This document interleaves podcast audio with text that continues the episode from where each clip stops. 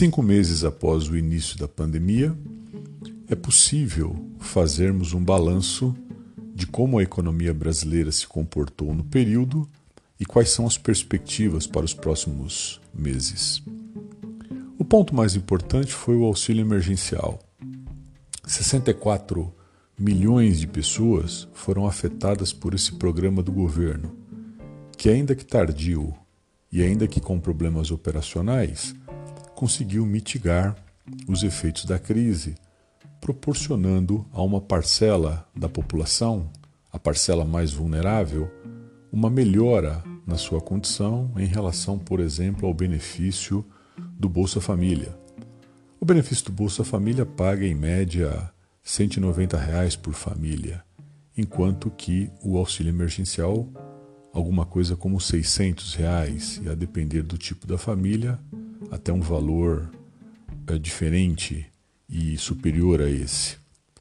A questão é que esse programa custou mais do que 200 bilhões de reais até o presente momento.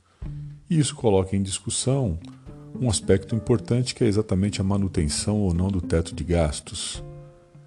Proposta de emenda constitucional aprovada no ano de 2016 e que visa dar alguma racionalidade ao controle de despesas públicas que durante mais de 15 anos no Brasil sempre tiveram aumentos reais. Uma consequência do auxílio emergencial é que uma boa parcela da população deixou de procurar emprego, uma parcela estimada na casa de 19 milhões de pessoas.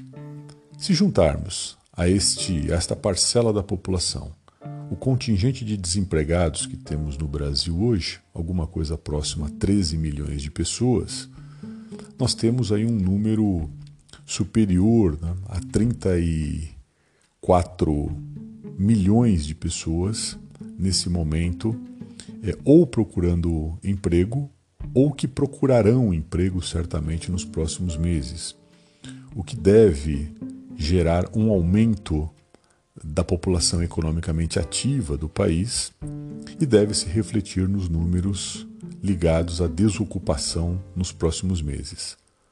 Isso posto, é uma tentação do governo tentar, de alguma maneira, prorrogar o auxílio emergencial, que, dentre outros fatores, acabou de alguma maneira melhorando a popularidade do presidente. Do lado das empresas, é importante destacar tivemos alguma coisa próxima a 700 mil empresas quebrando. Junto a isso, nós temos também 16 milhões de pessoas que ou aceitaram a redução de salário ou de alguma maneira refizeram seu contrato com empresas. E isso certamente nos próximos meses terá que passar por uma revisão o que pode gerar em mais demissões ou alguma volta da normalidade. Os últimos dados mostram que o setor de serviços também demora muito para reagir. Embora a indústria tenha reagido de uma maneira até surpreendente no mês de julho, mas o setor de serviços ainda continua muito abaixo do que nós tínhamos de dados antes da pandemia. Os estímulos que podem ser dados do ponto de vista fiscal são bastante limitados, e a política monetária parece que chegou ao seu limite com a Selic a 2 ou talvez num patamar um pouco mais baixo do que isso, certamente insuficiente para poder reativar, por exemplo, os mecanismos de crédito. Os desafios serão muito grandes e a tentação de se é, promover um descontrole fiscal será muito intensa nos próximos meses.